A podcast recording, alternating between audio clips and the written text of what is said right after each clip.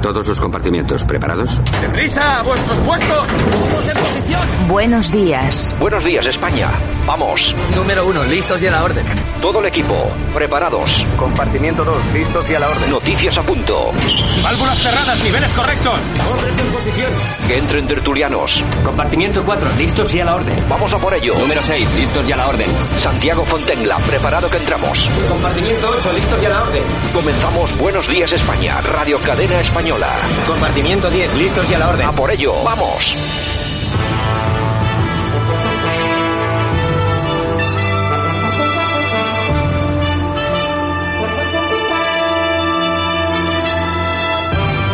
Buenos días España, 28 de septiembre del año 2020. Aquí estamos una semana más, después del fin de semana, en Buenos días España, en Radio Cadena Española y en todas las emisoras que transmiten este espacio largo y ancho de este país. Gracias por estar con nosotros. Saludos súper cordiales de las personas que hacen esto posible cada día. Javier Muñoz en la técnica, todo nuestro equipo y vamos a estar con varias personas. Vamos a estar, bueno, vamos a estar, vamos eh, a estar e incluso a entrevistar a varias personas. Lo vamos a tener dentro de aquí un momento. Vamos a ir con una persona muy interesante, con Juan José Liarte, que es el portavoz del grupo parlamentario de Vox en el Parlamento de Murcia. Nos va a contar cosas muy interesantes. Vamos a estar con nuestro amigo y politólogo Francisco Gómez, con Yolanda Couceiro Morín. Vamos a estar con Ezequiel Campos, que también nos va a traer un poco de música a lo largo del programa. Bueno, en fin, vamos a estar pues bueno, una, un equipo de personas moviéndonos por aquí para hacer esto posible y agradecemos que estéis, por supuesto, todos con nosotros. Por supuesto, información y opinión a tope. En información, además destacar que Ayuso cree que el motivo del cambio de criterio del gobierno es político, insiste en que Madrid no se puede cerrar, el distrito de Vallegas sale a la calle para rechazar las políticas del gobierno de Madrid ya insiste a Madrid que revise sus medidas y actuará en consecuencia si no sigue recomendaciones de sanidad. Desconvocada la huelga en la atención primaria tras alcanzar un acuerdo con la Comunidad de Madrid. Vox registra este martes su moción de censura contra Pedro Sánchez. Iglesias y Montero cancelan su agenda tras el ingreso de sus hijos mellizos en el Gregorio Marañón por una bronquiolitis. El PSOE, Unidas Podemos y el bloque de la investidura exigen renovar el CGPJ y otras instituciones pendientes. El Ejército de Tierra por fin asume el liderazgo de los rastreos. Moreno en Sevilla pide al gobierno criterios objetivos para todo el territorio que justifiquen medidas más intensas ante el COVID.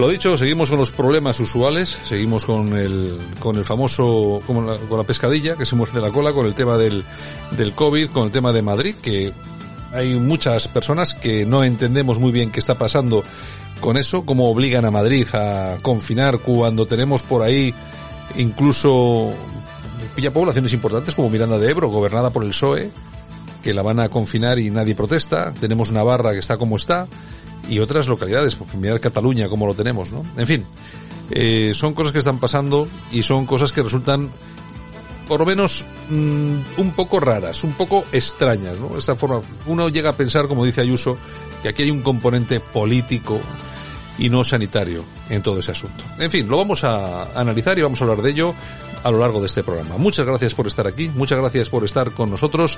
Comenzamos.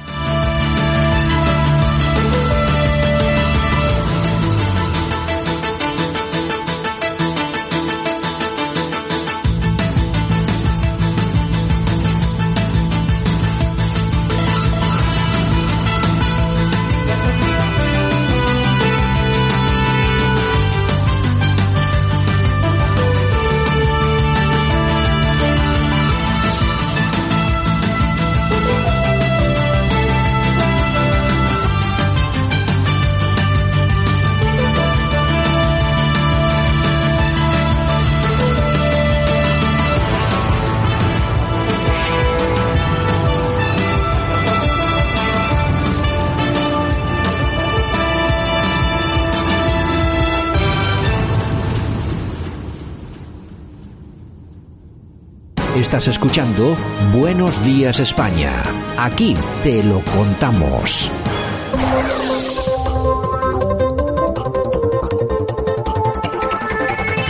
Y ya tenemos con nosotros también a nuestro primero de la mañana que trae el primer análisis del día para saber qué es lo que ha pasado, lo que está pasando y lo que va a pasar. Don Francisco Gómez, buenos días. ¿Qué tal? Buenos días, Santiago. ¿Cómo estás? Aquí estamos. Hemos pasado el fin de semana. Pues bien, no estamos mal del todo. Sí, ha sido un fin de semana tranquilo. La verdad es que después de la tormenta que tuvimos la semana pasada entre jueves y viernes, pues era bastante normal que, bueno, pues que eh, este fin de semana, pues efectivamente no hubiera mucha actividad. Yo destaco fundamentalmente tres asuntos. El tema del rey, pues que ha sido un poco todo precipitado, pues porque efectivamente el rey llamó al presidente del Tribunal Supremo y el responsable, el señor Lesmes, pues hizo lo propio al, decir que efectivamente le había llamado el rey, eh, por lo tanto dejando mal al gobierno, como así quedó patente, y además los jueces gritaron un viva el rey, que me parece bien, no porque digan viva el rey, sino porque sencillamente estaban demostrando que el gobierno es el que había impedido la presencia en acto. Bueno, es un acto en el que llevaban 25 años, parece ser, asistiendo, pues me parece mal que se rompan las tradiciones y en este caso la justicia la imparte por orden del rey, aunque el rey luego no pinte nada, pero el rey es el cabeza, es el, es el principal juez, eh, por lo tanto, de este país y por lo tanto, pues eh, me parece bien lo que hizo el, el señor Lesmes. Eh, Claro, esto ha provocado bastante indignación en las redes sociales porque, como de costumbre y como decimos, se hace política a través de golpe de tuit. Y Casado, que es el, presidente del PP y líder de la oposición, pues, eh, pues sacó un vídeo. Sacó un vídeo a través de su partido en el que, lógicamente, hacía la defensa pertinente del rey y de la monarquía parlamentaria. Hasta ahí me parece bien. Pero poco más. Quiero decir que no había nadie en la calle, no había manifestaciones, no había aglomeraciones de gente, sencillamente pues porque el Partido Popular, aún así, y con todo lo que está pasando, no moviliza nadie. Sin embargo, ayer domingo, parte de la izquierda, ya sabemos que era gente de Más Madrid, gente de Podemos, gente del PSOE, sí que se estuvieron manifestando en favor de la, de la sanidad pública. Eran cuatro gatos, pero el ruido lo hacen. Por lo tanto, esta es la gran diferencia entre unos y otros. Y hablando de diferencia, pues eh, surgió algo espontáneo, muy interesante, por cierto, y que los políticos pues no, no hicieron no hicieron nada por apropiárselo, salvo el tema de Vox. Hay una asociación que se llama AMBAC, que es la Asociación de Víctimas y Afectados por el coronavirus, que ayer en el Parque de Roma, es un parque que está pues en los aledaños de la M30 de Madrid, pues se le ocurrió la feliz idea, como todo el mundo ya sabrá, de colocar 53.000 banderitas, una por cada uno de los fallecidos. Nada más y nada menos. Sí, es un trabajo arduo que empezaron a las 5 de la mañana. Hay fotos que se va viendo cómo va, se va produciendo el amanecer en la ciudad de Madrid y ellos trabajando de una forma incansable hasta que finalmente pues ocuparon una extensión bastante importante. Bueno, pues esto es un acto que evidentemente por parte de esta asociación se merece todo nuestro aplauso y todo nuestro respeto, y lo que no se merece ni el aplauso ni el respeto es que nadie de ningún partido político se quiera apropiar del esfuerzo y el trabajo y el dolor de esta asociación. Bueno, pues tenemos un ejemplo de una persona de Vox que no se le ocurre otra cosa, una genial idea, un acto escatológico, como digo yo, que es la de plantarse delante de las banderitas y soltar su rollo, criticar exactamente lo que hace el PSOE, demostrando que ellos hacen exactamente lo mismo. Si quieres lo escuchamos. a ver este homenaje que se ha hecho eh, hacia todas las víctimas fallecidas por coronavirus durante esta epidemia eh, como consecuencia ya no solo del virus, sino de la mala gestión y de la negligencia de un gobierno que aún a día de hoy sigue interesado en sacar rédito político de los muertos. No lo vamos a permitir. Hoy quiero rendir homenaje y rezar una oración frente a todas estas banderas porque somos todos víctimas de esta pandemia y víctimas de este gobierno negligente. Bueno, eh, sacar rendimiento político. Sí, se llama Gador Joya y es, eh, es, que vaya, vaya, vaya joya que es Gador Joya. sí, sí. Los que los que la conocemos y sabemos los intríngulis de Vox sabemos exactamente quién es esta persona. Bueno y, bueno eso no solamente de Vox, que hay de más cosas, ¿eh? de, más cosas, de más cosas, efectivamente. Pero bueno, al margen de eso, esta persona que lo que dice es podemos estar todos de acuerdo pero esto, eh, bajo mi punto de vista, es, eh, como digo, un acto escatológico. Tú no puedes intentar decir que el PSOE es el responsable de todo lo que está pasando, cosa que estamos de acuerdo, y que está sacando rédito político cuando tú estás haciendo exactamente lo mismo.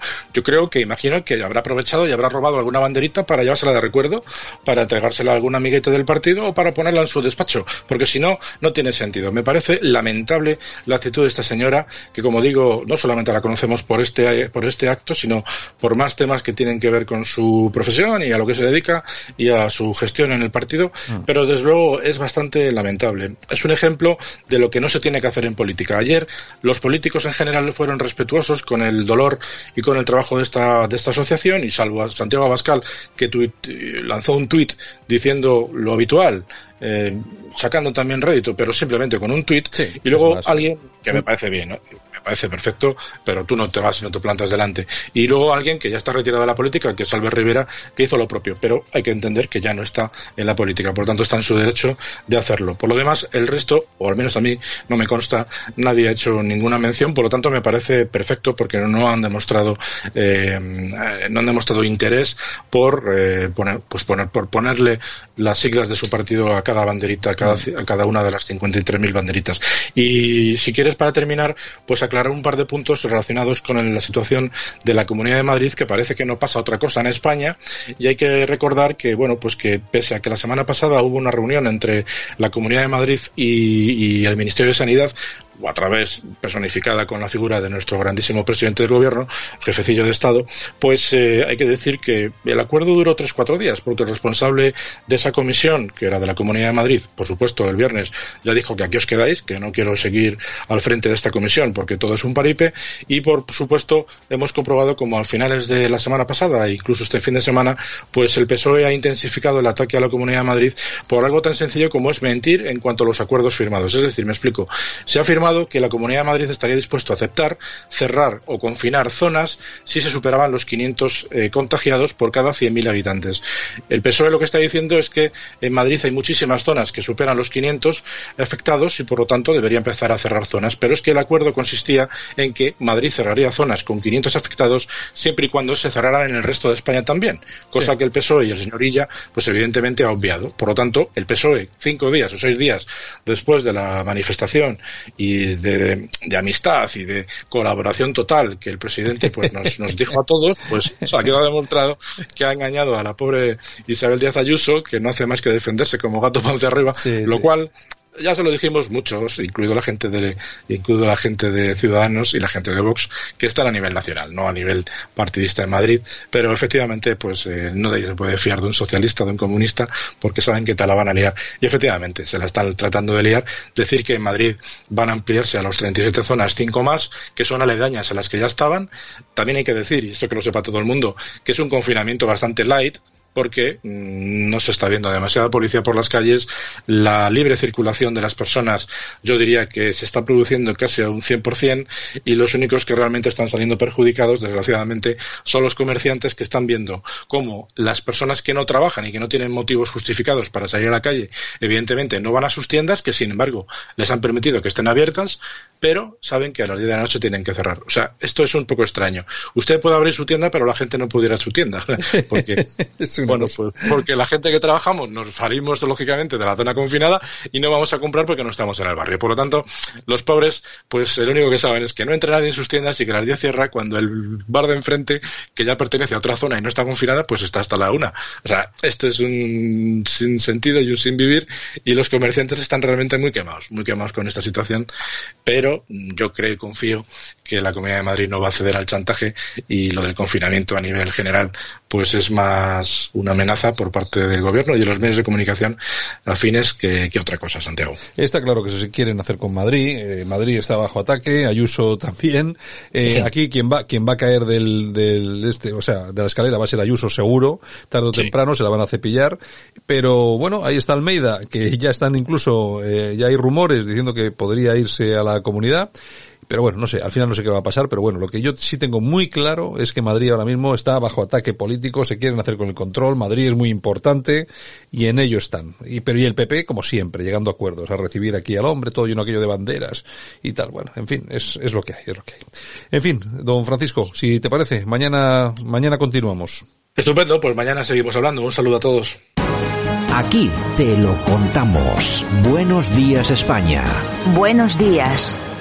A mí me gustaría decirle a la señora Lastra em, que no es muy buena eh, acordándose de fechas ni de números tampoco, eh, por supuesto, eh, ya veíamos cómo confundía el Código Penal y decía que tenía 200 años y es de 1995. Eh, me gustaría decirle a la señora Lastra que la Comunidad de Madrid lo que ha hecho es contratar a 10.000 sanitarios, a 1.100 rastreadores y lo que ha hecho la Comunidad de Madrid es siempre tener un objetivo claro que es salvar vidas.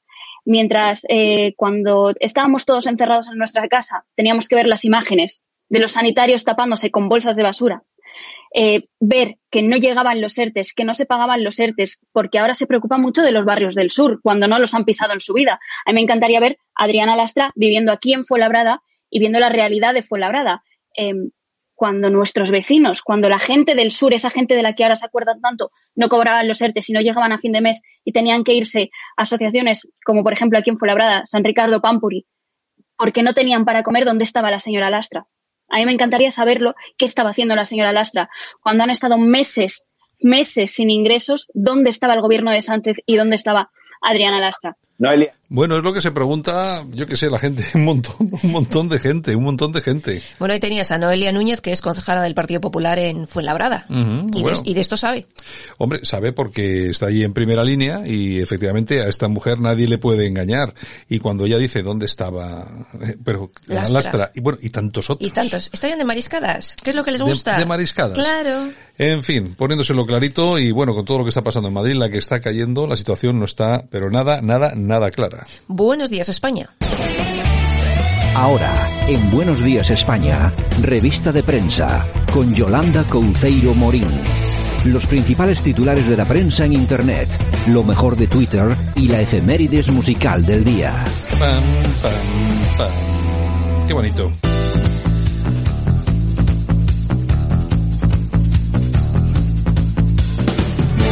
Yo creo que teníamos que ir pensando en cambiar de sintonía. ¿Y por qué? No sé. Eh, ¿Te apetece? Por sí. Si yo estoy ya con esta pobre mujer, esta es Liza Stanfield, ¿no? Había una vez. Esta, ¿Era, ¿era Liza Stanfield o no? Sí, no sé por cambiar un poco, no sé, lo de había una vez un circo no estaría nada mal, ¿eh? No estaría Porque nada este país es un circo, ¿o no? Eh, sí, sí, bueno, bueno, el circo lo que hace es que un, un, circo, un circo peligroso. En versión negativa. Más que nada parece un teatro romano, ¿no? Donde, donde te descuidas y te comen los leones. Sí, alguno le mandaba yo a los leones. En fin, oye, tenemos a Doña Mendía del Hombre, PSOE, vicelendacari. Ya nos va a dar un disgusto Oye, que desde que es vicelendacari está que se sale la tía con sus titulares. Ahora ha dicho que es un hito el compromiso de Bildu con la gobernabilidad de España. Oye, Hay que ¿se puede caer más bajo? El problema no es el problema no es que caiga abajo y que lo diga, que se, que se, atreva a decirlo. O sea, vale, yo lo entiendo, es política, viven de eso los políticos. A mí lo que me preocupa de verdad es que haya gente que se lo crea. Oye, yo me acuerdo cuando estuvimos hace muchos años, eh, cuando se reunió eh, Pachi López con Otegui en San Sebastián. Sí. Estuvimos eh, con la madre de Joseba Pagaza, compañero tuyo, vicelendacari, que lo mató ETA y decía, se me helará la sangre porque tendré que ver cosas, pues se le habrá helado la sangre pues ya hace ves, tiempo. Ya ves. Yo de todas formas esto decir de la gobernabilidad de Bildu. Vamos a ver, una organización que no ha condenado los asesinatos de personas por ser españoles está ahora por la gobernabilidad de España. Venga, no nos cuentes cuentos, Idoya, no nos cuentes Están cuentos. por lo suyo, que no hay más. Qué cara dura tenéis, Qué, qué, rostro, vamos. Pero bueno, a disfrutar de lo votado. Irene Montero. Otra. Otra, que mira, lo que ha dicho ahora, esta también, esta que se sale. Mis hijos comen con las manos siguiendo el método Baby Lead Winning. Porque parece ser que es un método que ayuda a comer mejor, a elegir mejor la ropa y todas esas cosas. Mira. Que es una pija. O es una pija. Vamos a, o sea, la pija de Vallecas. Claro, claro. O sea, olvidaros. es una pija una pija, porque aunque sea verdad, no lo dices. No lo dices. Te digo yo que al o final. Sea, o sea, mis hijos comen con el método Baby Led Within. Que al final sale hablando así, o sea. Es que es, es que es una, se ha convertido en una pija, claro, millonaria. Pero para eso hay que saber, o sea. ¿Qué más? En fin, o sea, república.com. Militares de la UME desinfectan Mercamadrid como medida preventiva ante el avance de la COVID-19. La UME, esa unidad militar de emergencias a la que tanto odia Pablo Iglesias, está haciendo una bueno, labor. Bueno, vamos a ver. Dos cosas con lo de la UME. Yo ya sabéis que yo soy un inconformista y yo arreo para un lado, pero también arreo para otro. Lógico. La UME la funda, la manda, ordena que se funde la UME José Luis Rodríguez Zapatero. Inmediat, inmediatamente, en este país, todos dicen que es incluso José, eh, Federico Jiménez Los Santos uh -huh. llega a decir que era el ejército personal de Zapatero, uh -huh. la UME. Eh, que era un, algo montado a su imagen y semejanza para, que, para hacer yo que sé. Y ahora resulta que ahora hay que tal. Coño, es que esta, esta derecha que tenemos en este país es una derecha bastante infecta, bastante podridita y bastante tristona. Que ha dejado de hacer muchas Vamos cosas. a ver, hay que reconocer una cosa, y esto es verdad, la izquierda hace muchas cosas mal, pero también hay algunas que las hace bien. Y la derecha hay cosas que las hace bien y también hay cosas que las hace mal. Es como cuando la gente critica, oye, lo de Franco, vamos a ver, es imposible, es empíricamente imposible decir que todo lo que ha hecho este señor o aquel es malo. Todos Porque tienen sus cosas. Todos tienen sus cosas. Y ahora resulta que ahora estamos todos eh, diciendo que la UME es algo estupendo. Y la UME, cuando la montó, Zapatero decía Federico, y bueno, pero he dicho Federico por decir Federico, pero hay muchos más, que era el ejército personal de Zapatero para controlar el país y no sé qué. Pues mira. Chorradas. Ahí están. En fin, nos vamos a diariocrítico.com. Carlos Galeana, concejal de Compromiso en Valencia, utiliza la mascarilla para tapar que no sabe inglés. ¿Has visto el vídeo? Es- sí, Resulta que sí. tenía que defender la candidatura de su ciudad ante la Comisión Sí. Europea y sabe inglés, oye, qué bien les ha venido lo de la mascarilla. Va y se pone un playback en inglés. Que este es el que criticó tanto a Ana Botella. Pues ahí- ahí le son- tienes. Son unos caraduras los podemitas, los pero, pero sabes una cosa, que ellos tienen cara para hacerlo. Claro, claro, O y sea, les da ¿ves? igual lo que les Y digan. les da igual, ¿no? Y ahora les, les critica, digo, oiga, y encima dirá, ¿y usted qué quiere? Y Claro, pues no sé inglés, pues lo hago así. Y en cambio fue la pobre en la botella, dijo, eh, a cup of coffee en la Plaza Mayor, y se descojonó media España de ella, digo yo, pero aquí como si, como, oye, Como si se- todos supiésemos inglés Claro, perfectamente. Oye, no, no, es que además se descojonaron de ella como si todos hablásemos con acento... Ya te digo, lon- de- californiano. no, de, de londinense del sur de Londres. Por ejemplo. O sea, vamos, pero ¿qué me está...? Es que, es que este- en este país siempre pasa lo Pues es mismo. lo que hay. Bueno, y hablando de Valencia, la Generalidad Valenciana ha subvencionado con 15.000 euros una asociación animalista para celebrar un congreso sobre gatos. o sea, tenemos verdad, sin es palabras. porque nos sobra la pasta. Nos sobra la pasta. Exactamente, Venga, o sea ¿qué que son más? 15.000 euros. El cierre digital. La guerra entre Abascal y Ortega Smith por el poder en Vox se acrecienta. Parece ser que han anulado eh, en varias primarias en varias ciudades Mm. y también acusan a Mónica Lara y a Joaquín Garriga de la candidatura... Mónica, Lora. Lo- Eso, Mónica Lora, de la candidatura de Barcelona, Mm. de cometer irregularidades. Bueno, pues luego vamos a tener aquí una cosita muy interesante. Vamos a hablar con el portavoz eh, del Parlamento de Murcia del Grupo Parlamentario de Vox. Eh, Para hablar de esto. para de hablar, para hablar de estas cosas, ¿eh? vamos a hablar, vamos a tratar este tema que puede ser Me interesante. parece muy bien. ¿Qué más? Bueno, pues nos vamos al boletín donde nos cuentan que Trump se compromete a crear 3 millones de empleos para afroamericanos en Estados Unidos. El presidente ha asegurado que Joe Biden no ofrece nada más que viejos lemas, cansados y vacíos. Ya, eso lo dice Biden. Mira, yo he visto, ayer vi un vídeo, eh, resulta que van dos policías en un coche y paran a un coche y dentro va un señor de ese coche. Se pone un policía, se pone un, se pone un policía, ¿no, ¿no escuchas los No, cascos? me Dile, dile a Ja- dile a Ja- dile a Javier. Ahora me oigo. Y, y- y se pone, para los policías detrás, se pone un policía por cada lado. Iba un tío dentro del coche, blanco. No era negro, o sea, Mm. tampoco era sospechoso de nada. Eh, salga del coche que vamos a revisar, no salgo. Salga del coche, que no, que tal, que... bueno, y empieza el lío, ¿no? Y que sí, que no, que no, que sí. Los policías, eh, me imagino, como están ahora como medio acojonadillos, ¿sabes lo que hacen y tal igual? Acojonator. Eh, eh, ¿Los va a grabar con el móvil? Sí, si no hace falta, estamos grabando ya nosotros con nuestras cámaras. Ta, pum, pum, pum. Al final le pegan con un taser al tío para sacarlo del coche. Le pega un telele, lo van sacando del coche. ¿Qué es lo que pasa? Que aquí es, aquí es donde viene lo bueno, lo que nadie entiende. Todos estos tíos que se meten con la policía. Según estaba cayendo el tío, saca de debajo del asiento un revólver ¿eh? y les pega dos tiros a los policías en la cabeza, los dos, los dos muertos. Que eso poco sale en las noticias. Vamos a ver, que eso no va a salir en las noticias. ¿Qué, qué nos pensamos? Que cuando un policía en Estados Unidos dispara contra un tío, sea blanco, negro, amarillo o azul, lo hace por racismo? ¿Pero de qué estáis hablando? Lo hace porque ocurren estas cosas, porque la gente, la gente mala, la gente malvada, la gente normal, le, te dicen, salga del coche, sales del coche y ya está. Siempre que hemos visto un incidente de este tipo, siempre, por parte del detenido, siempre ha habido enfrentamiento con, enfrentamiento con la policía. Siempre ha intentado eh, hacer eh, ostentación de algo en las manos, que tal y igual. Pero esto pasa, ¿qué? ¿Racismo? ¿De qué racismo? Es todo mentira. Hay, son vídeos hay que verlos. Hay que verlos. Bueno, moncloa.com. Aquí nos cuentan que la reina Sofía este fin de semana pues eh, ha visitado el Banco de Alimentos de Albacete y bueno, ha llegado a la ciudad, la ha saludado a todo el mundo, ella ha saludado a todo el mundo, se ha interesado por el trabajo y fenomenal. ¿Y, nadie, ¿Y nadie le ha preguntado por nada? Todos la han aplaudido y la reina. Y la reina. Es la reina. Es la reina. Es la reina. ¿Qué más? el español. Las bofetadas que el rey Felipe VI ha soportado de Pedro Sánchez en un año y no han acabado, como por ejemplo se enteró por teléfono de los nuevos ministros, no tuvo presencia en la pandemia, no le han dejado asistir en Barcelona, en fin, hasta cuando... pero, pero, vamos, que nombra dos. hay, muchos. habrá más de 20. Claro, habrá, claro. habrá más de 20. Ahora, lo que es realmente impresionante son los tweets, sobre todo el de Garzón. O sea, un ministro, sí. un ministro que, que, comete un delito, comete un delito al decir que el rey está eh, eh, haciendo algo en contra del Estado de la democracia y tal y cual. Eso es un delito. A, ver, no si pasa alguien, nada. a ver si alguien lo denuncia. Nada, Vamos, nada, no pasa nada.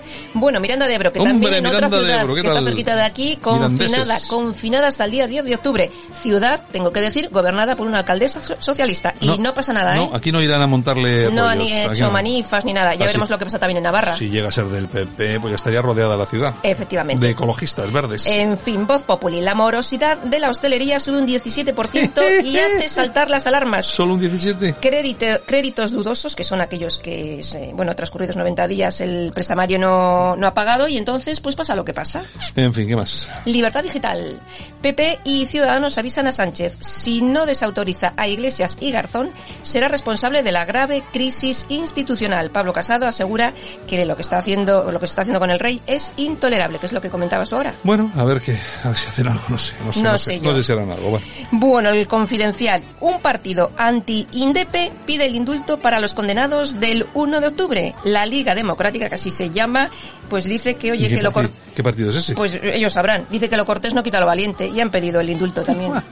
Eso estarán pidiendo por si acaso les llega un día a ellos para que también se lo Será pidan para, para que ellos. les- para hacerse famosos, más que nada. Bueno, la tribuna del País Vasco. Ujú. Más de un millón y medio de autónomos han visto caer su actividad en 2020 por encima del 60%. Se prevé que más de, de 350.000 tengan que cerrar su negocio. Son datos según de la Asociación Española de Autónomos. Un desastre, ¿qué más? Y bueno, news.es. Un vecino de Valladolid gana 130 millones Eso, de eso, eso. euros. Eso es una buena noticia. El Eso euromillón cayó en el barrio Parque Sol de Valladolid. Joder, 130 millones de euros. Pero vosotros sabéis, os, os imagináis lo que se puede hacer Uh, A- con 130 A mí no me millones? toca porque ya lo tengo gastado. No, 130 millones no los tienes Bueno, gastados. pues casi. Una parte importante A mí sí. me pasaría como ese del Reino Unido hace poco que Sí. le tocaron y Bueno, cuando... pero, pero la mitad, la mitad. 130 millones Es mucho dinero. y ya, no sé si te quitarán los impuestos de ello no. Sí, hombre, pero bueno, claro imagínate que- que... te los quitan y te quedan con 100 milloncitos. Bueno, no está mal, ¿Tú ¿eh? sabes lo que hay que gastar para gastarte los 10... y- ¿Cuántos son 100 millones de euros? Pues ya he perdido la cifra en peseta. No sé, 100 millones. 1.600 mi- millones, o no sé, no sé, una burrada. Lo que hay que hacer, hombre, si estás comprándote una- un avión y un Ferrari cada día, pues Oye, sí. el, el futbolista este de Brunei que ha ido para el equipo este de Portugal, que se gasta una media de 35 millones al mes, que hablábamos el otro día de él. Si quieres gastar, gastas. bueno, la vendime del Chacolí en el País Vasco que abre las puertas al empleo. 64 exmenas. Contratados. Oye, Claro, yo, no, ¿para qué- yo no digo nada, ¿Para ¿eh? qué va a trabajar gente de aquí? Si hay menas. Hay menas, hay 64, pues el trabajo para ellos. Oye, Venga. Noticia del corazón. Alaska. Bueno, Alaska, que es la nueva presentadora de cine de barrio, que hasta ahora lo venía haciendo con Velasco y Ah. después de 10 años, pues bueno, Lo deja. lo deja y... Bueno, pues Alaska ahí puede hacer una buena labor. Sí, porque es muy buena. es Sí, muy yo buena. creo que sí, puede quedar, puede y, quedar y la va, y la va. Qué raro, porque eso es televisión española. Sí. Qué raro que le den trabajo a una, a una cantante actriz de derechas. Sí, porque sí, sí. Alaska es de derechas. Que colabora con Federico Generos Santos. o sea, qué raro. Seguramente que habrá sido pues para... Una de cada de Sí, arena, para sí. Como es cine de barrio, tampoco va Sí, a para que, no, Mm, que, no, que no sea un informativo que No, presente. no, que no, no, no, que no sea un informativo. Bueno, nos vamos a las toñejas. Eh, bueno, sí, yo no sé, pero Javier si quiere sí que vamos a ir. Bueno, pues toñejas para el ministro de Justicia. ¿Qué ha hecho ahora? Pues oye, el pasado viernes en lo de los jueces allí en, Ah, en Cataluña, pues que gritaron viva el rey y él dijo, pues oye, se han pasado tres montañas, ¿no? No pueblos, pero tres, Tres montañas. montañas, lo dice el ministro de Justicia. Eh, ¿Qué más? Increíble. ¿Qué más? ¿Qué más? bueno, aplausos. ¿Para quién? Bodegas Toro Albalá. Hombre. Pensando un premio por ahí, ¿no? Efectivamente, premiados con la, en la Pentra Award de 2020, diseño del vinagre reserva de 5 años. Impresionante. Bueno, pues me parece muy bien, me parece muy bien. De todas formas, eh, bueno, tampoco es el primer regalo, digo regalo premio que le dan. Tiene muchos premios esta bodega. Y no creo que sea el último. Efectivamente. Quiero pensarlo, quiero pensarlo. Bueno, eh, volvemos luego. Vale, entonces. Esto es Buenos Días España. En Radio Cadena Española. Aquí te contamos lo que otros quizás no pueden contarte. Aquí te lo contamos. Buenos días España. Buenos días. Y esta mañana nos vamos hasta Murcia, ni más o menos, ni más ni menos que para hablar con don Juan José Liarte, que es portavoz del grupo parlamentario de Vox en el Parlamento de Murcia. Buenos días, don Juan José. Hola, buenos días, ¿cómo estáis? Eh, portavoz del grupo parlamentario de Vox, ¿no? Sí, es así. Así es, sí, así es. Bueno, lo que pasa es que ustedes ya no están en Vox. Bueno, es, yo creo que es una circunstancia provisional. El partido instruyó contra nosotros un expediente de expulsión que nosotros consideramos que no ha respetado las garantías mínimas y esperamos que en breve periodo de tiempo un juez restablezca la legalidad vigente y nosotros volveremos a ser miembros de pleno derecho de Vox. No sé por cuánto tiempo, pero lo seremos. Bueno, tres diputados de Vox que han sido expulsados y exactamente por qué.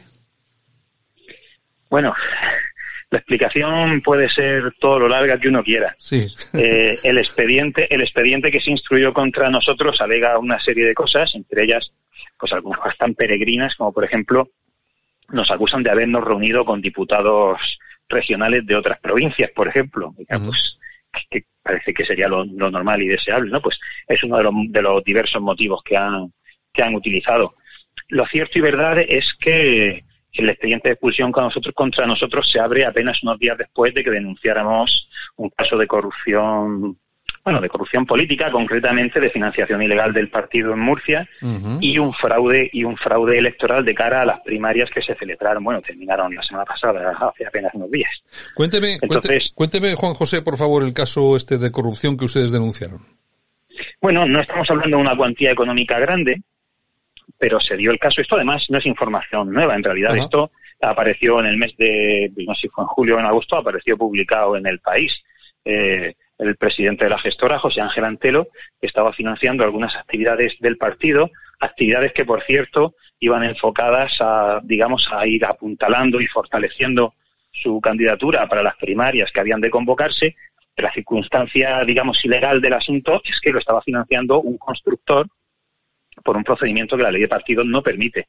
Este constructor era Gerardo de la Torre y lo cierto es que el propio Gerardo de la Torre le reconoció al periodista del país que hizo ese artículo de investigación, le reconoció que efectivamente había financiado un par de actos de partido. No estamos hablando de la Gürtel, ni muchísimo menos, la cuantía es mucho menor, pero lo cierto es que hay comportamientos que son financiación ilegal. Lo pusimos en conocimiento del partido y lo cierto es que el partido, que nosotros sepamos, no tomó medida ninguna. Y entonces eso fue lo que eso, ahí fue donde nuestra relación con el partido empezó a ponerse complicada, ah. porque nosotros no hemos venido a la política para consentir esas cosas. Eh, estamos hablando de eh, los resultados de Vox en Murcia son de cuatro escaños y tres de ustedes, tres diputados denuncian este caso en concreto que efectivamente puede o no puede que sea más eh, mayor o menor, pero sí que es un caso que lógicamente no no es lo no, no es lo prudente ni lo que uno tiene que ver en política, lo denuncian, no hacen ningún caso y ahí empiezan los los problemas. Tantos problemas que eh, ustedes eh, deciden romper la disciplina con la disciplina del partido, ¿no? Sí, bueno, nosotros decidimos romperla, eh, que tampoco es exactamente así, a decir verdad, porque lo que sucedió fue que nosotros detectamos que había una serie de personas que nos las había impuesto, no el partido en sí mismo, porque aquí el problema al final es hablar del partido como un todo. Nos, las había, nos, las había impuesto un área muy concreta del partido, que es organización. De Madrid. Sí, pero organización, que es la, el área que controla el secretario general Ortega. sí. Entonces, estas personas que se nos habían impuesto desde organización, ellos estaban en la asamblea regional con nosotros, se suponía que tenían que, digamos, apoyarnos con su trabajo, pero en realidad el trabajo que estaban realizando era bien distinto. Estaban trabajando para José Ángel Antelo, principalmente trabajando en la campaña de primarias, que él, que él empezó a prepararla, yo creo, a la semana siguiente aproximadamente de que se le designara presidente de la gestora.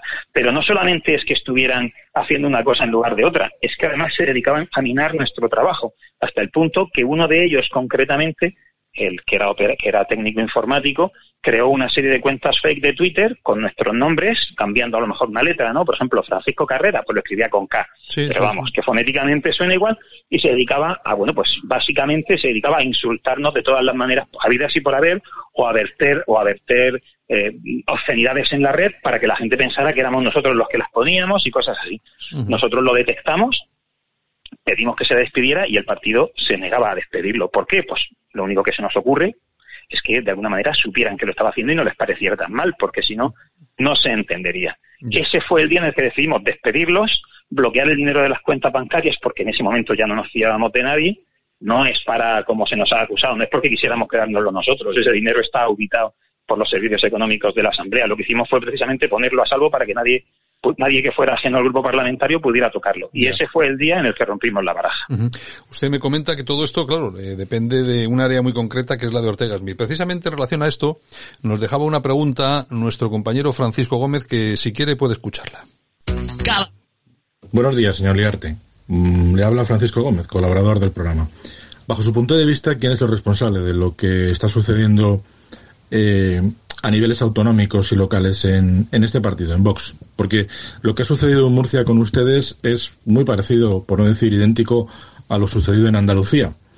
Grandes nombres eh, y personas absolutamente anónimas que, bueno, pues inician un proyecto y que a los pocos meses o al año deciden cogerlas de Villadiego y salirse de este proyecto que al principio era ilusionante para muchísimos millones de españoles y que cada vez más está demostrando ser un pequeño fraude o un chiringuito más del señor Abascal, experto, por cierto, en este tipo de gestiones. Eh, ¿Cree usted que existe una descoordinación o no hay ni tan siquiera coordinación entre lo que es la Secretaría de Organización y el partido, lo que es la cúpula del partido a nivel nacional y el resto de cargos electos que evidentemente parece, por los resultados que estamos viendo, que tienen otros objetivos eh, más a corto plazo y más localistas, evidentemente? Y si está usted de acuerdo conmigo, ¿cree que el responsable efectivamente es Ortega Smith y por lo tanto el partido debería empezar a pensar en sustituirlo, teniendo en cuenta que además su protagonismo en los medios de comunicación y en las instituciones en las que está, duplicándose entre el ayuntamiento y el Congreso de los Diputados, al final lo que hace es provocar el abandono de esa función en el, en el propio partido? como es lógico además, porque lógicamente no se puede multiplicar por tres. No sé si está usted de acuerdo conmigo. Gracias, un saludo. Buenos días, Francisco. A ver, la pregunta me parece magnífica me parece magnífica y demuestra, además, vamos, tengo que felicitarle porque demuestra una gran inteligencia a la hora de hacer las preguntas adecuadas. Esa misma pregunta nos la estuvimos formulando nosotros durante mucho tiempo en su momento. Nosotros estábamos convencidos de que lo que estaba sucediendo era tal la fe y la admiración que teníamos por Santiago Abascal que nosotros no podíamos aceptar que él, en nuestra mente no podíamos creer que él supiera lo que estaba pasando y lo permitiera. Y pensábamos que el responsable era únicamente Ortega Smith, en una ansia, bueno, pues evidentemente pues por hacerse con el mayor control posible del partido, en fin, estas cosas pasan. Esa fue la razón por la que hicimos lo que hicimos y nos dirigimos por escrito a Santiago Abascal pidiéndole que por favor nos recibiera, que teníamos que hablar con él urgentemente y le explicamos un poco por encima lo que estaba sucediendo. Ese fue nuestro error. Porque si el responsable de lo que está sucediendo en buena parte es Ortega Smith, que yo tengo la convicción de que así es, cuando vimos el comportamiento del partido y del presidente Santiago Bascal, que ni siquiera se dignó contestar a tres de sus diputados en Murcia, me quedó claro que es posible que el responsable sea Ortega Smith. Pero desde luego, Santiago Bascal sabe perfectamente lo que está sucediendo, sabe lo que estaba pasando en Murcia, pero no solamente en Murcia. Él sabe lo que ha pasado en Barcelona, él sabe lo que está pasando en Valencia, por ejemplo, en Alicante, él sabe perfectamente lo que está pasando en Andalucía, él sabe lo que pasó en Badajoz, y no ha actuado. Por tanto, esa duda a nosotros se nos despejó cuando vimos cómo nos trataba el partido. Para nosotros será quien sea el responsable directo, pero el presidente Abascal sabe lo que está sucediendo a estas alturas, ya no puede alegar ignorancia. Lo siento mucho, me da mucha pena tener que tener que haberme dado cuenta que esto es así, pero es así. Eh, creo recordar que, eh, además creo que he visto en alguna, no sé, en algún artículo, algún, alguna, algún medio de comunicación, donde Ortega Smith les acusaba a ustedes de intentar montar un partido propio. ¿Qué opina, de esto? Bueno, pues la verdad es que sobre eso nos dijo cosas peores, ¿eh? dijo cosas peores. Dijo que lo que queríamos era gastarnos el dinero del grupo parlamentario en viajes y en alcohol. Es, la verdad es que, bueno, pues eso fue, pues yo creo que es sencillo de imaginar. O sea, para personas como nosotros, que no somos políticos profesionales, que habíamos dejado, pues, nuestro despacho profesional en mi caso, eh, que la funcionaria a lo mejor había pedido una excedencia, concretamente en el caso del grupo, pues tanto mis compañeros Francisco como Abel habían dejado sus ocupaciones profesionales para dedicarse a esto, simplemente por, por una cuestión de fe y, de deseo de servir a España. No somos profesionales. Nosotros sabíamos que nuestra carrera por, por, la política tenía una fecha de comienzo y una fecha de caducidad. No veníamos aquí a quedarnos para siempre, como por ejemplo dice Ábalos que él sí quiere hacer, ¿no? Entonces, que una persona a la que nosotros admirábamos de corazón, como era Ortega Smith, cuando acudimos al partido nos diga que lo que queremos es gastarnos el dinero del grupo parlamentario en viajes y en alcohol, más allá de, la solemne estupidez que es esa, afirmación, ¿no? Porque, porque es imposible. Pero más allá de eso, para nosotros eh, fue, fue un shock casi. fue terrible tener que escuchar eso de palabra del que había sido nuestro secretario general. Lo de que queríamos fundar un partido, bueno, pues a la vista está que no es así. Lo que sí es verdad y esto Vox sí tendría que meditarlo, o por lo menos las personas de buena fe que puedan quedar, que cada vez son menos, deberían plantearse una cuestión, y es que muchos de nosotros, muchos españoles de buena fe, con razón o sin ella, en eso no entro, pero de buena fe, pensábamos que Vox podía ser esa respuesta que España necesitaba de un partido eh, conservador, serio, firme en sus convicciones, con vocación de gobierno, y el problema es que nos encontramos con que no es así. Hay una cosa que es verdad, tarde o temprano tendrá que surgir una opción seria, pero desde luego yo creo que no vamos a ser nosotros los que lo hagamos. Yo creo que eso ya le corresponderá a otros. Bueno, nosotros siempre hemos dicho aquí, nunca, nunca nos hemos eh, escondido en cuanto a estos temas. Siempre hemos dicho que Vox como partido político es un magnífico partido político. La ideología, bueno, no le pueda gustar más o menos, pero bueno, es una ideología, es un partido que en sus bases ideológicas defiende a España y tal. Pero yo creo que el problema, el problema que viene aquí es, eh, está en su cúpula, ¿no? Está en Santiago Abascal, que viene de donde viene, está en Ortega Smith, que viene de donde viene, y alguno más que anda ahí. Nosotros siempre hemos denunciado, denunciado eso, y además que todo eso al final ha encontrado reflejo en todos, por ejemplo, lo que está sucediendo ahora con los eh, procesos de primarias. Yo no sé qué piensan ustedes del proceso de primarias y si cree que el partido les ha expulsado a ustedes para que no presentasen una candidatura. Bueno, sí, eso, esa es una de las posibles razones. Hay cosas que no vamos a saber nunca. Es decir, no vamos a saber nunca, por ejemplo, en el procedimiento nuestro de expulsión, es verdad que José Ángel Antelo prestó declaración y dijo cosas que son mentira y además tengo la documentación que lo demuestran y cuando sea su momento todo el mundo va a poder verla, ¿no? Con lo cual sí, efectivamente, algo de voluntad de eliminar un posible eh, adversario político dentro del partido puede que hubiera en ello. Pero claro, nunca vamos a saber, lo que tiene que ver con las intenciones, pues nunca lo vamos a saber con certeza. Lo que sí sabemos es que desde que José Ángel Antelo fue nombrado presidente de la gestora, toda su labor se encaminó a eliminar a todo aquel que eventualmente pudiera presentarle una candidatura o pudiera hacerle sombra de alguna manera. ¿Cuál es el problema? Pues el problema es que en ese proceso ha expulsado del partido de una manera o de otra pues a la gente más preparada y más capacitada que había. Entonces, ahora mismo gente como, por ejemplo, Alfonso Galdón, por ejemplo, pues está fuera. Un hombre preparado, gente como, pues, que, que, que, en la región de Murcia hemos tenido personas, en otros momentos hemos tenido personas muy preparadas Está, está, está eh, eh, don Juan José, ¿está Antelo eh, preparado para dirigir Vox en Murcia? Eh, bueno, esa es una pregunta que se puede entender de varias maneras. Es decir, cuando nosotros hicimos lo que hicimos, Santiago Abascal dijo que es que se habían equivocado al elegir los candidatos. Entonces, desde ese punto de vista, yo creo que Antelo está perfectamente preparado. Es decir, Antelo es el candidato que Santiago Abascal quiere. Una mm. persona que va a ponerse a las órdenes del partido y que si tiene que, pues por ejemplo, cuando se descubrió el pucherazo que se estaba preparando en las primarias, eh, se, le, se, le, informó a él y él dio la orden de que destruyeran las pruebas inmediatamente. Esto está también publicado, lo publicó, no sé si fue ABC, me parece. Es decir, que desde ese punto de vista está más que preparado. Yo creo que es el tipo de, yo creo que es el tipo de afiliado que Santiago Abascal y Ortega Smith en este momento quieren para el partido. Gente que obedezca, que en un momento dado no le preocupe demasiado eh, con los aspectos, digamos, más morales de su actuación, y que si hay que destruir las pruebas de un pucherazo, pues dé inmediatamente la orden de destruirlas.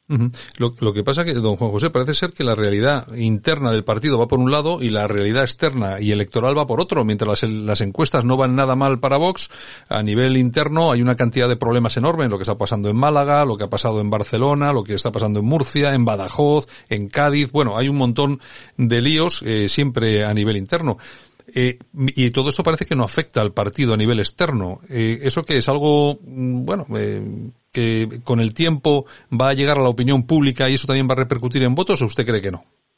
Yo creo que, bueno, son misterios, ¿no? Pero en cualquier caso yo creo que hay un, hay un lag, ¿no? Un, digamos, un, un retraso, por así decir, entre que las cosas suceden y terminan calando en la opinión pública. Durante mucho tiempo, al principio, cuando en Vox había la gente a la que yo me refería antes, gente preparada de verdad, por ejemplo, el juez Serrano. Uno puede coincidir o no con su ideología, pero que es un hombre que tiene una experiencia amplísima en derecho de familia, por ejemplo, eso yo creo que nadie lo discutirá. Entonces, cuando Vox al principio estaban todas estas personas que tomaban, digamos, una serie de riesgos personales, porque en aquella época a Vox no se venía a recibir un cargo, se venía a recibir críticas, insultos muchas veces. Una pedrada de vez en cuando. Claro, una pedrada de vez en cuando. Entonces, en aquella época, la opinión pública estaba en contra de Vox. Luego se empieza a producirse ese cambio que bueno que yo creo que se cristaliza y se materializa en los resultados que se tiene en Andalucía, luego en Murcia, en otros sitios, etcétera. Entonces, ¿qué ocurre? Que es que la opinión pública yo diría que va dos pasos por detrás de la realidad. Entonces, ahora mismo la opinión pública yo creo que todavía está en la fase esa de, de alegría y de ilusión, de buena fe de muchas personas. Yo nunca voy a juzgar a nadie por eso, porque yo he tenido esa ilusión en otros momentos de pensar que Vox no solamente, no solamente tiene un programa ideológico conservador, eh, últimamente quizá un poco extremista en algunos puntos, pero bueno, a mucha gente le ilusiona. Esa misma gente tardará un poco, pero terminará dándose cuenta de lo que Vox se está convirtiendo, salvo que hoy, salvo que a lo mejor corrige el rumbo. Pero yo creo que no, eso no va a pasar porque, porque la cúpula está tocada, no voy a decir completamente, todavía queda algún, todavía queda algún nombre afortunadamente limpio, pero pero cada vez van quedando menos. ¿qué, nombres para usted quedan en la cúpula, esos nombres limpios? ¿Cuáles son? Pues en la cúpula, hombre, yo creo que, por ejemplo, Espinosa de los Monteros es un hombre que con su forma de ser, que es un hombre, yo entiendo que complicado de tratar en ocasiones, porque es un hombre que tiene las cosas muy claras y que va por ellas y que en ocasiones pues no hace demasiados amigos, pero yo creo que él está un poco al margen de, yo creo que él está un poco al margen de todo esto. Quiero pensar que es así. Eh, gente como Macarena Olona, por ejemplo, es una mujer que ha sido una revelación y que ha demostrado un trabajo magnífico. También es verdad que últimamente parece que, está empezando a acercarse demasiado a esa cúpula que no nos termina de gustar, ¿no? El Rocío Monasterio, pues hombre, Rocío Monasterio, eh, en fin, Rocío Monasterio sé que ha tenido gravísimos problemas también con organización. Lo que ocurre es que ella es quien es y a ella no le han hecho lo que nos han hecho a nosotros, pero a nosotros, por ejemplo, uno de los motivos de expulsión es haber revocado los poderes a Ortega Smith y una semana antes de que lo hiciéramos nosotros lo había hecho Rocío Monasterio. Esto no se ha escuchado, no se ha escuchado en, la televisión ni en la radio, pero eso sí, es un hecho. No solo es un hecho, sino que yo he visto el documento. Sí, nosotros, nosotros de lo que sí hemos tenido noticias, eh, nosotros es de los, los problemas, vamos a internos que existen ahora mismo en el partido con Ortega Smith, es decir, que parece ser que hay, hay una lucha, una pelea por el control de cierto sector del partido, y luego también hemos llegado a escuchar de que eh, Iván Espinosa de los Monteros también ha sido objetivo, o está siendo objetivo un ataque para sacarlo de la, de la cúpula del partido. Yo creo que, es que esto se está volviendo un poco como, una jaula de tiburones, si se me permite, si se me, hace una metáfora, ¿no? Quiero decir que, quiero decir que cuando, cuando una organización, puede ser una, una familia, por ejemplo, cuando no se rige por los principios adecuados, se habla de que es una familia desestructurada. Y yo creo que un partido político se parece también a una familia en eso. Es decir, cuando en un momento dado, por la razón que sea, a lo mejor puede ser razón política, no razón de Estado, que se decía antiguamente, por la razón que sea, cuando de repente los principios que empiezan a aplicarse no son los que se predican, sino que son otros que tienen más que ver con la oportunidad o con la conveniencia del momento, el partido se termina desestructurando. Y yo creo que es esto lo que le ha pasado a otros partidos antes, lo que pasa que cuando le ha pasado al Partido Popular, por ejemplo, o cuando le ha pasado al PSOE, ellos ya llevaban detrás una historia y una implantación territorial que les ha permitido aguantar mejor que peor y rehacerse. O sea que Vox no tiene esa estructura territorial. Entonces, de aquí puede terminar pasando cualquier cosa. Tardará. pero pasará. ¿Se van a poner ustedes de acuerdo con las candidaturas no oficialistas para denunciar las irregularidades del partido o no? Bueno, nosotros ahora mismo, yo creo que provisionalmente he dicho antes, quizá a lo mejor con un exceso de optimismo, pero pero en este momento estamos fuera del partido, con lo cual no tiene mucho sentido que nosotros ahora vayamos a denunciar lo que está pasando. Pero por supuesto que estamos muy atentos a todo lo que está pasando y que estamos en contacto con todo el mundo y procurando estar informados y ofreciéndoles además asistencia incluso jurídica cuando sea necesario, por supuesto que sí. Bueno, eh, vamos a, eh, ustedes les quedan tres años eh, como diputados, les quedan tres años ahí en Murcia, la labor que están haciendo ustedes es muy importante. ¿Cómo plantean enfocar los tres años que de legislatura, sin el apoyo de un gran partido detrás, claro? ¿Cómo lo van a enfocar? Nosotros, es muy sencillo. Nosotros llegamos aquí con un programa electoral y, lo que, y nos votó una serie de personas precisamente porque ese programa les había gustado.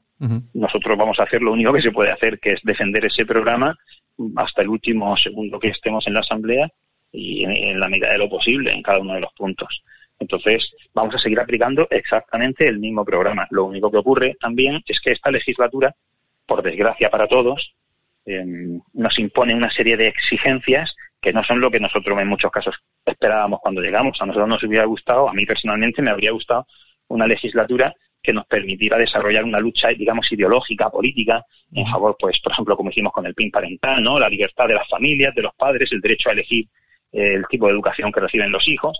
Pero ¿qué ocurre? Pues ocurre que con esto de la pandemia por un lado, el problema que hemos tenido con el Mar Menor por otro, al final nos estamos encontrando con una legislatura en la que lo ideológico pasa un poco a segundo plano y lo importante es la gestión. Una gestión de la que depende, ya no es una cosa, digamos, ideológica o metafórica, es que son muchas las familias murcianas que dependen de la gestión que, la Asamblea y que el gobierno de la región hagan. Entonces, en muchos casos lo que nos va a tocar va a ser, ya digo, postergar momentáneamente algunas de nuestras pretensiones ideológicas y ponernos un poco en coordinación con el gobierno y con el resto de los grupos parlamentarios y procurar salvar todo lo que podamos el bienestar de las familias de Murcia. ¿Consideran alguna iniciativa prioritaria?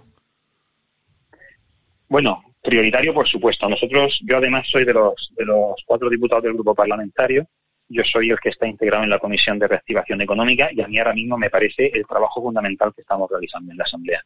La reactivación económica y social, las dos cosas. Entonces estamos ahora mismo concluyendo, yo creo que la semana que viene o aproximadamente o la otra, terminaremos las audiencias que tenemos señaladas con distintas personas de la sociedad civil y emitiremos nuestro informe. Y espero que en cuanto emitamos el informe se transforme en iniciativas legislativas que la región es que de verdad que hay muchas familias que no pueden esperarlas más. Eso por un lado. Luego, otra cosa que también es fundamental en este momento es la gestión educativa. Es una cosa, es una cosa que yo de verdad no consigo entenderla. Eh, somos la quinta región ahora mismo de España en impacto epidemiológico y nuestro gobierno regional todavía no está trabajando en un programa para la implantación de la formación telemática yo creo que es muy probable, no digo ojalá que no ocurra, pero es probable que dentro de unas pocas semanas lo que hoy no queremos hacer voluntariamente haya que hacerlo deprisa y corriendo y sin más narices. y, en fechas muy recientes se han negado a, empezar a desarrollar un programa que además lo están desarrollando ya en otros sitios, en Aragón, lo están preparando ya, en Castilla-La Mancha, oiga, mm, nos parece muy importante todo lo relacionado con el tema educativo, el comienzo del curso y el desarrollo del curso en medio de esta pandemia. Y a, nivel... son, las dos urgencias de gestión que ahora mismo nos ocupan. Y a nivel nacional, a nivel político, ¿qué le, qué le parece? ¿Cuál es su opinión sobre el ataque que eh, se está realizando sobre la monarquía por parte de la izquierda, la extrema izquierda bolivariana? Bueno, ese, ese ataque contra la monarquía está en su agenda. Yo creo que nadie tiene derecho a decir que se siente sorprendido y si alguien está sorprendido, pues le alabo la, le alabo la ingenuidad. Y yo el mismo día, yo recuerdo que tuve un, me acuerdo que tuve una, comparecencia en la radio, un debate, al día siguiente o a los dos días de las elecciones, de las elecciones nacionales, y eh, mucha gente me felicitaba porque Vox había sido la fuerza más votada en Murcia. Yo estaba más serio que un ajo porro, como se suele decir, y yo decía, pero ¿cómo podéis? Pero yo os agradezco las felicitaciones, pero yo no tengo motivos para estar contento. Tenemos a Bildu, a Bildu en el gobierno, no en el gobierno, pero cerrando acuerdos con el gobierno, a Esquerra Republicana. Yo ese día supe que todo esto iba a pasar. Como lo supo, yo creo que cualquiera que tuviera un poco de, que haya leído un poco, ¿no? Y que tenga un poco de conocimiento político. Y estamos sufriendo todas esas consecuencias. Y o nos ponemos en marcha o esto irá más. Juan José, ¿en qué estado de salud se encuentra la derecha en España en este momento? La derecha en España en este momento yo creo que no está mejor de lo que lo ha estado en el último siglo. Es decir, nos encontramos con una derecha acomplejada que va pidiendo perdón por existir. En cualquier país europeo, vamos a pensarlo por un momento. En el Reino Unido, por ejemplo, en Alemania, el Partido Conservador es un partido absolutamente respetado, que, tiene, que cuenta con un apoyo importante y que sobre todo no necesita ir pidiendo perdón. Es, es verdad, es verdad que incluso en el Reino Unido, en Alemania, que son los que he puesto como ejemplo, en ocasiones se han plegado también al pensamiento único, ¿no? a, las ideologías de género, pero desde luego no con la displicencia con la que lo han hecho en España. Yo creo que en España es importante que haya cuanto antes una, una renovación del pensamiento político, no ya de la derecha, sino en general. Es decir, yo no me siento inclinado a pensar como lo hacen socialistas, pero también reconoceremos que ha habido en la historia reciente de España socialistas mucho más dignos y mucho más respetables que algunos de los que tenemos ahora, ¿no? Sí, sí, eso de todas, todas, eso de todas, todas. Entonces, yo creo que la sociedad española, una lección importante que deberíamos, no sé cómo decirlo, un, una conclusión a la que creo que deberíamos llegar entre todos, es que el problema no es tanto de izquierda y derecha, el problema es principalmente de que hemos creado una élite partitocrática de personas que carecen de una mínima preparación y sobre todo de una mínima experiencia, que, que lógicamente, como no tienen a dónde, a dónde ir si dejan la política, Claro. pues se agarran como si fueran parásitos y que las decisiones que toman son las mejores para su estabilidad personal y para sus familias posiblemente, pero no para la cosa pública, ¿no? Que diría Cicerón. Entonces, ese es el verdadero problema que tenemos. Un partido de izquierda moderado, un partido socialista, por ejemplo, como lo era al principio de los 80, pues hombre, yo no estoy de acuerdo con muchas de las políticas que siguieron, pero estaban, pero estaba integrado por personas que tenían una experiencia personal y que desde luego cuando llegó el momento, pues pusieron por delante los intereses de la nación. ¿Se equivocarían o no? Ahí no entro. Pero es que eso no es lo que tenemos ahora. ¿Alguien tiene alguna duda que Pedro Sánchez va a velar en primer lugar por sus intereses y solo después, si queda algo, se va a preocupar por España? Yo creo que eso lo tenemos todos integrado. Y ese es el drama que tenemos en España ahora mismo. Si nos vamos al Partido Popular, pues hombre, un partido para mí mucho más organizado, que tiene personas más preparadas, pero que al final muchas veces también eh, le cuesta dar el paso de, de adoptar con firmeza los postulados tradicionales del liberalismo económico y del conservadurismo moral y terminan accediendo a planteamientos que no son propios, ¿no? Planteamientos, me refiero, por ejemplo, pues todas las políticas estas de género disparatadas. Yo no sé, la semana pasada, por ejemplo, en, en Cartagena, la Universidad Politécnica de Cartagena convocó unas becas, Piedad de la Cierva se llaman, que son unas becas solo para mujeres. Es decir, requisito para acceder a la beca, ser mujer en una carrera, en una carrera de la Universidad Politécnica. Oiga, es una aberración. Eso está prohibido por la Constitución española. Claro. Pues oiga, pues, pues el gobierno de Murcia es del Partido Popular.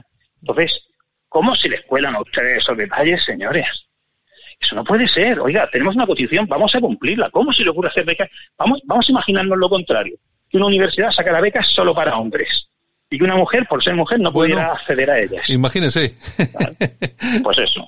Imagínese. Pues esa es la cuestión. Pues esa es la cuestión. Entonces, o volvemos a la senda del sentido común y la respetabilidad, o esto va a ser un, va a ser pues, bueno, pues lo que ya es, lo que ya es un espectáculo tristísimo y sobre todo no se nos olvide nunca, al final, detrás de cada veleidad, detrás de cada error, detrás de cada abuso de los políticos, siempre, siempre, siempre hay familias trabajadoras que lo sufren y que lo pagan. Eso es lo que nunca se nos tiene que olvidar. Está claro. Pues muy bien, don Juan José Liarte, que es portavoz del Grupo Parlamentario de Vox en el Parlamento de Murcia. Un placer por, te- por, eh, por tenerle aquí esta mañana en Buenos Días España, en Radio Cadena y por atender a nuestros micrófonos. Un placer y un abrazo muy fuerte. Un abrazo, que tengan un buen día. Hasta luego. Escuchas Buenos Días España. Aquí no nos callamos. Porque la música es puro placer.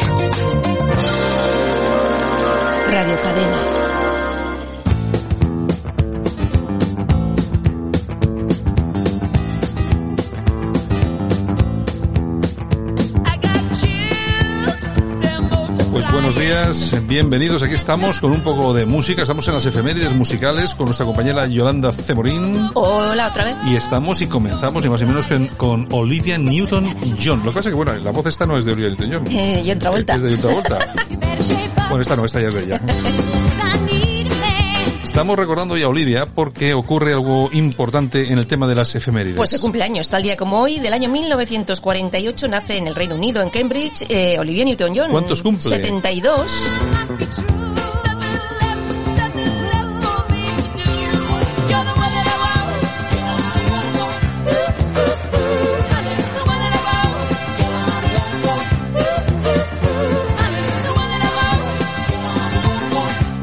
Pues 72 añitos que tiene está la señora. Estupenda, y está estupenda. Bueno, con cinco años la familia se trasladó a australiana, por eso mucha gente se piensa que, es de Australia.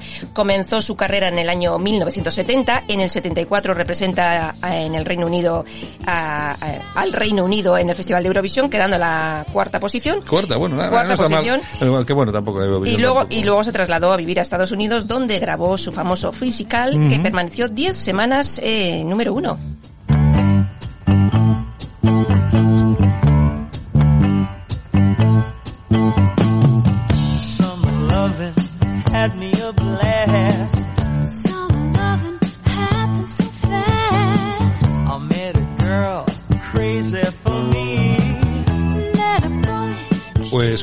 Bien decía Yolanda, pues, se la conoce mucho por los temas de Gris. Yo creo que es que eso lo lleva ya en la impronta. Es que, esta película, que es del año 78, es la que la lanzó a la fama y película que tuvo un presupuesto de 6 millones de dólares y recaudó más de 400. Claro, pero tú fíjate, 6 millones en la época era, era, era, ¿eh? Y es lo que decías antes, el tema physical que fue número uno durante ¿cuántas semanas? 10 semanas. 10 semanas. ¿Qué es este?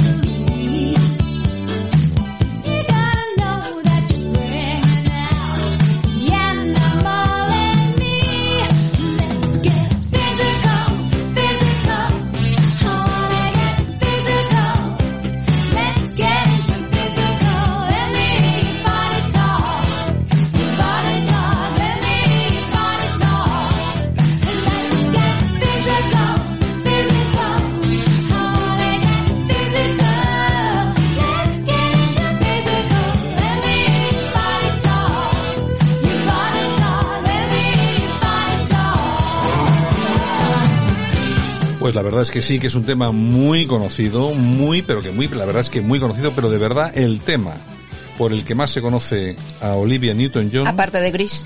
Sí, pues bueno, más o menos ten en cuenta que es lo mismo, porque estamos hablando de música de cine. Sí. Y encima, pues eso, este es el, título de una canción, el tema principal de una película, que, es, que era Sanadu. Este yo creo que es el tema por el que se la conoce de todas, todas. De todas, todas.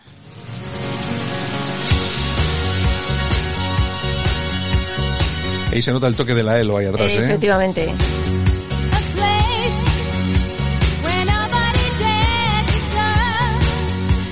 Bueno, y Olivia Newton-John, que en el año 92 fue diagnosticada de cáncer y la mantuvo apartada de los escenarios unos cuantos años. Y bueno, desde el año 2008 recauda fondos para la, con la fundación que lleva su nombre para construir un hospital en la lucha contra el cáncer en Melbourne. You.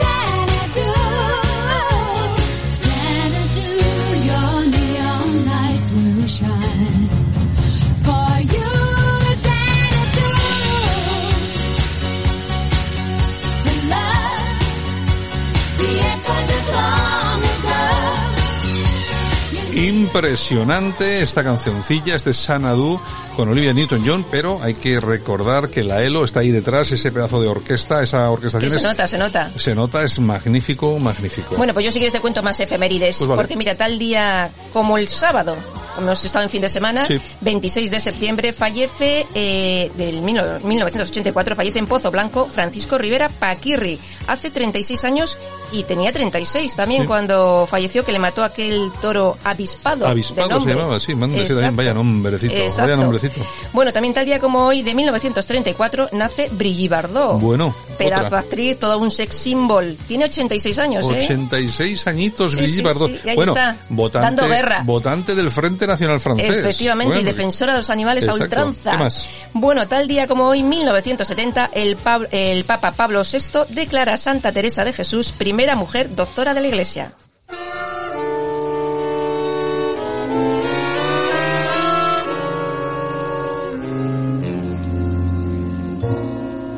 When the day has turned to evening, and the stars come out to show their man. Bueno, bueno, bueno, bueno, Betty Carter, impresionante. Vaya cambio que hemos dado.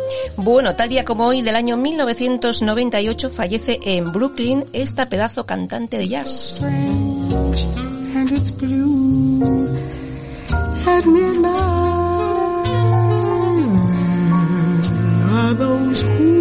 Considerada la vocalista más innovadora de la historia del jazz, en 1950 ofrece un concierto en Los Ángeles al que acuden más de 16.000 personas, hace giras con Ray Charles y en 1963 se va de gira por Japón.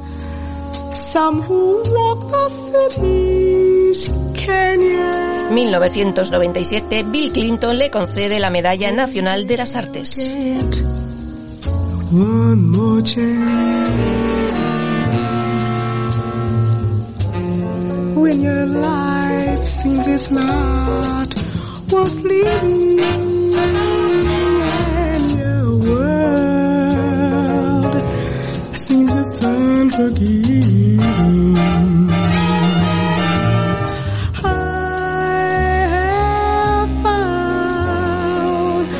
Recordando a una de las más carismáticas cantantes de jazz.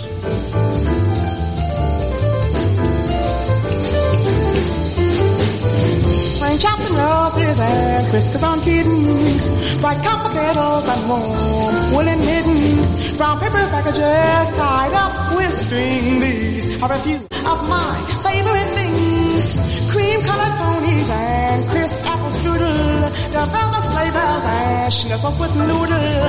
While we that fly with the moon on their wing. These are a few of my favorite things. Girls in white dresses and blue satin sashes. Snowflakes that stay on my nose and eyelashes. Silver white winters that melt into spring. These are a few of my favorite things. When the dog bites, when the bee stings, when I'm feeling sad. I remember my favorite things,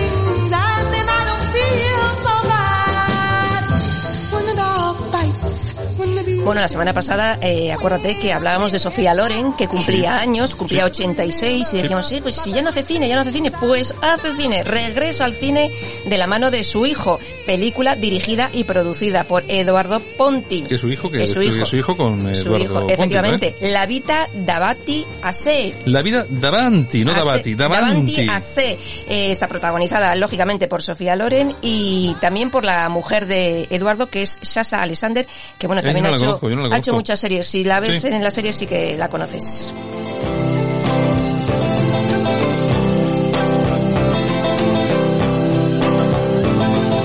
Once upon a time you dressed so fine, threw the bumps of dime in your prime. Then you, people call, say beware doll, you're bound to fall. You thought they were all kidding you. You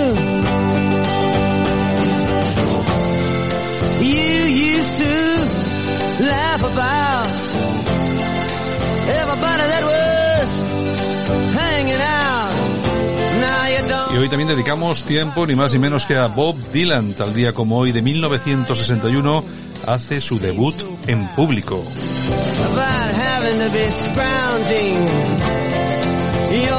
Hay que recordar que este músico fue premio Príncipe de Asturias en el año 2007 y Nobel de Literatura en el 2016, que todavía hay alguno que se está extrañando porque la cosa era un poco rara. Desde los años 60 ha compuesto cientos de éxitos. Y bueno, para los que no lo sepáis, eh, a Bob Dylan le encanta la radio y está preparando su propio programa en radio Sirius XM.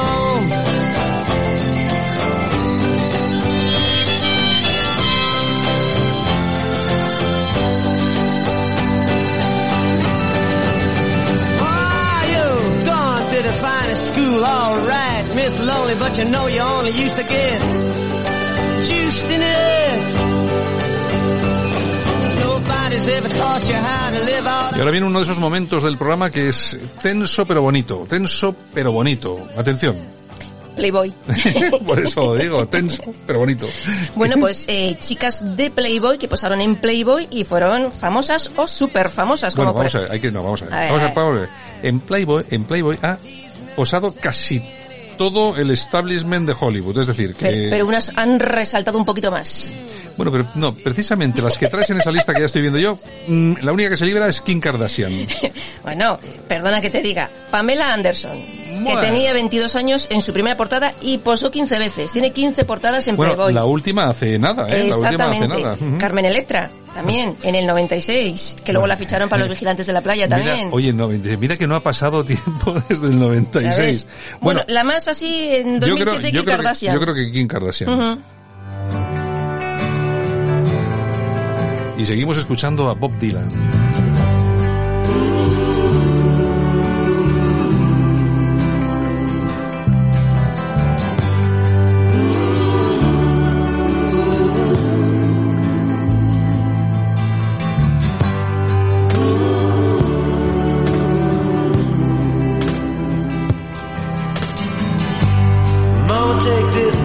Off of me.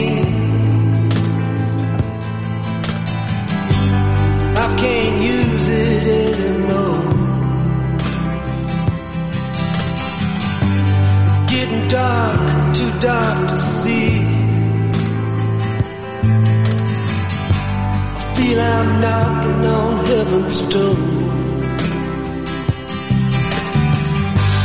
Knock, knock, knocking on heaven's door.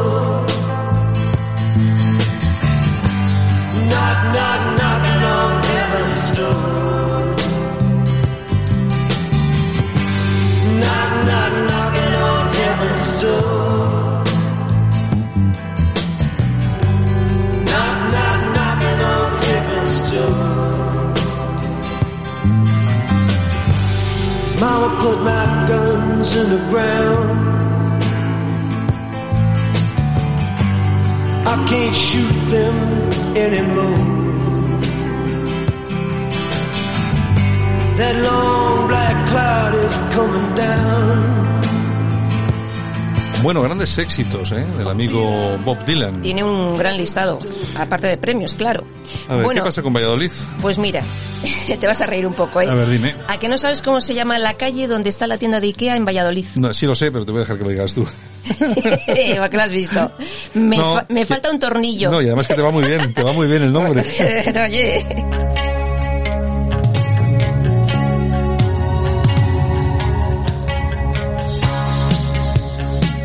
Unos de los grandes de los 80. Roxy Music.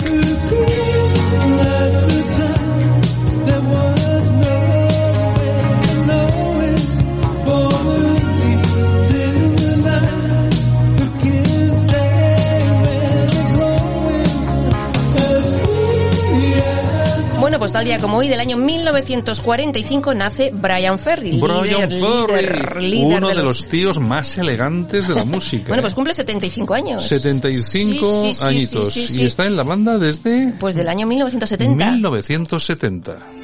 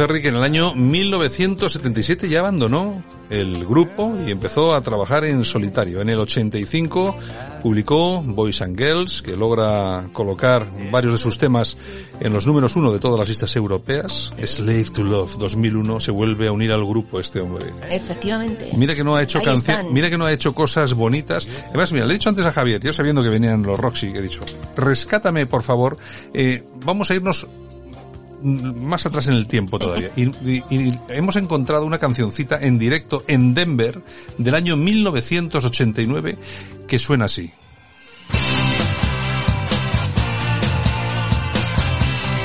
Roxy Music en directo en Denver.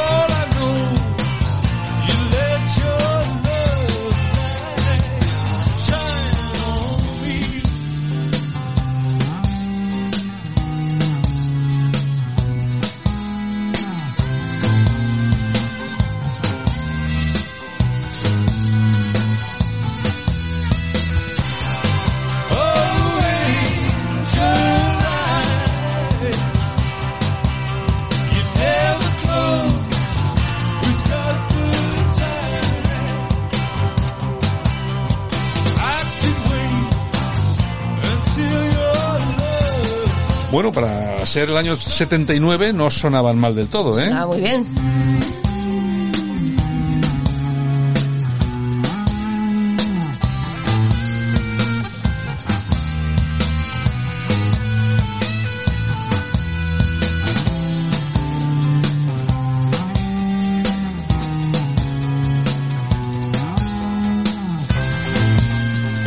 Bueno, ¿a qué no sabes qué se le ha ocurrido a Will Smith para celebrar el 30 aniversario de la serie El Príncipe de Bel-Air? Eh, no sé, no tengo ni idea. Pues mira, alquilar la mansión donde se rodó la serie Mm. por 25 euros la noche, máximo 5 días. Bueno, oye, No está mal. Hoy, hoy estamos de directos. Hemos pasado de los Roxy Music en Denver a Sergio Dalma. Aquí es donde los cantantes demuestran de verdad lo que son en directo. Bailar de lejos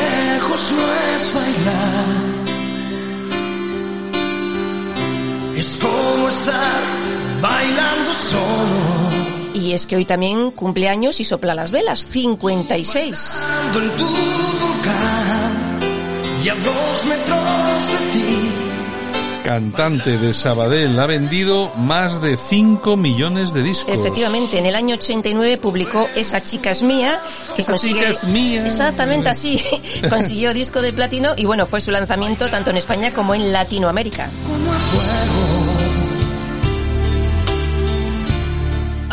En el año 1991 participa en el Festival de Eurovisión con esta con la canción Bailar pegados que consiguió el cuarto puesto. Ya, pero es que es un error. Ir a, ir a Eurovisión es un error ya. No, no hay que ahora ir. no merece la pena. Ahora no, merece la pena. Bueno, en el año 2012 comparte escenario en los Latin Grammys en Las Vegas con Daniela Romo. Daniela Romo. Efectivamente, cantando Yo no te pido la luna. Oye, Daniela Romo, hace mucho que no se vio nada de Daniela Romo. ¿eh? Qué en guapa. Latinoamérica triunfa mucho. Ya te digo yo. Bueno, también hace doblaje para el cine, aquí el amigo Sergio, y ha publicado un nuevo disco que se llama 30 y, tanto. Y tanto. Y dice que en febrero del 2021, pues bueno, si Dios me da la tos, volverá a los escenarios.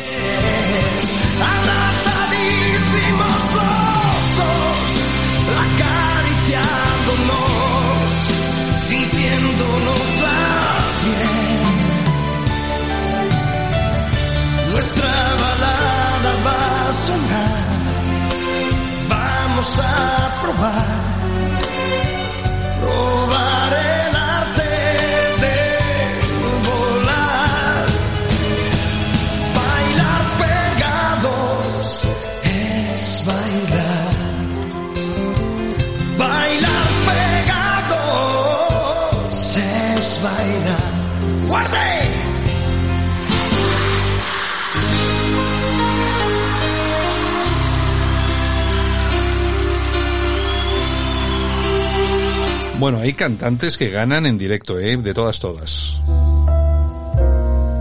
Bueno, damos un salto generacional y musical muy importante, porque esto que suena es Miles Davis.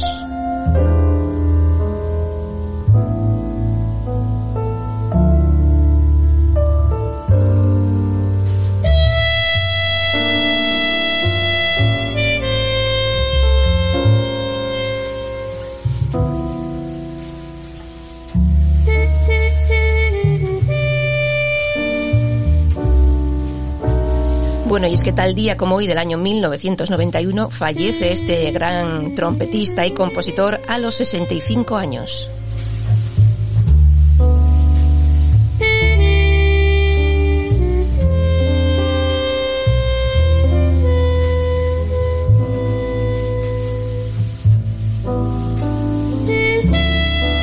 Bueno, y junto a John Coltrane y Louis Armstrong fue de las grandes eh, figuras innovadoras de la historia del jazz.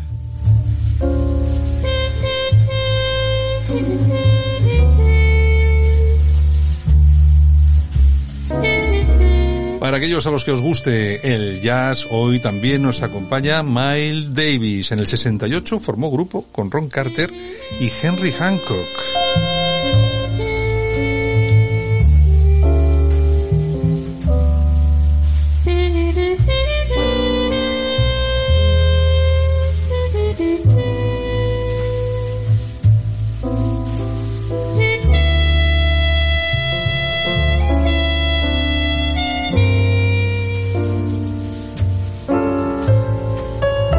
¿Y qué vas a ver hoy en la tele, Yoli? Pues hoy nos quedamos en la Paramount a las 10 de la noche porque hay una película que se titula La sombra del cazador con Richard Gere y Terence Howard. No sé qué, no sé qué, pero me suena. Pues mira, va de periodistas que van a Bosnia a buscar a unos elementos de la CIA y No hasta aquí tengo puedo leer. Ni idea.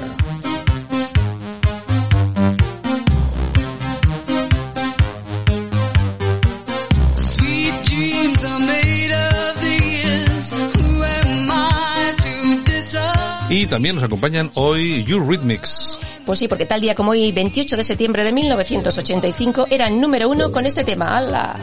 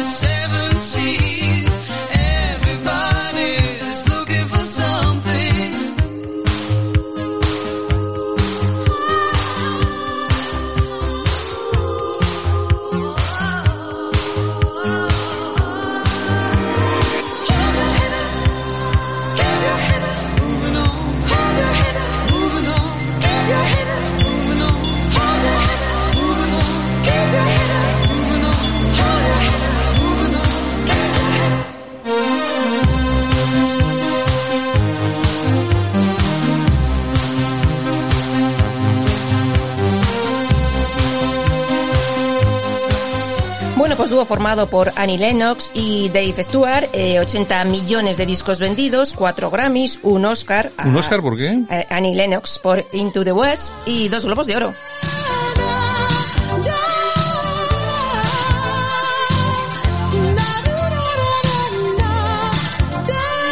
Bueno, y con esto lo dejamos hasta mañana. Bueno, pues un besito a todos y feliz día. Venga, despedimos aquí las efemérides musicales con You Rhythmics.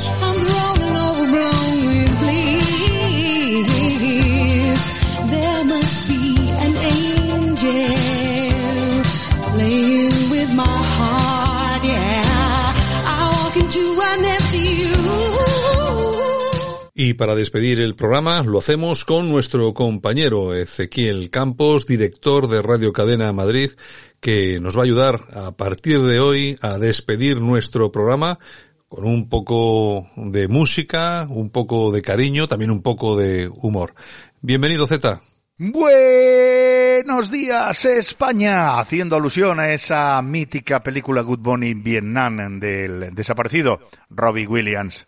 ¿Qué tal Santiago? ¿Qué tal compañeros? Pues vamos cada semana a intentar descubrir, a intentar traer esos recuerdos de los 80. Los lunes lo vamos a hacer con una entrañable sección a la que hemos titulado Pista de baile.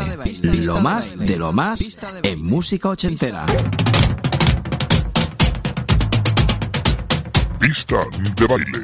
Los recuerdos de los número uno en la pista de tu discoteca preferida. ¡Ay! ¡Qué tiempos aquellos! Pista de baile. Gimme, gimme, gimme. En español, dame, dame, dame. Es una canción y un sencillo que publicó el grupo sueco ABBA, escrita por Benny y George, grabada el 30 de agosto de 1979 en los estudios de Polar Music, llamada primeramente Been and Gone and Don't It, aunque después cogió el nombre con el que todos la conocemos.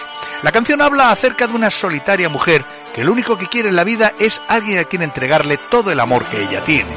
Este tema está incluido en el álbum Boulevou como bonus track en la pista número 13. En nuestra pista de baile lo disfrutamos.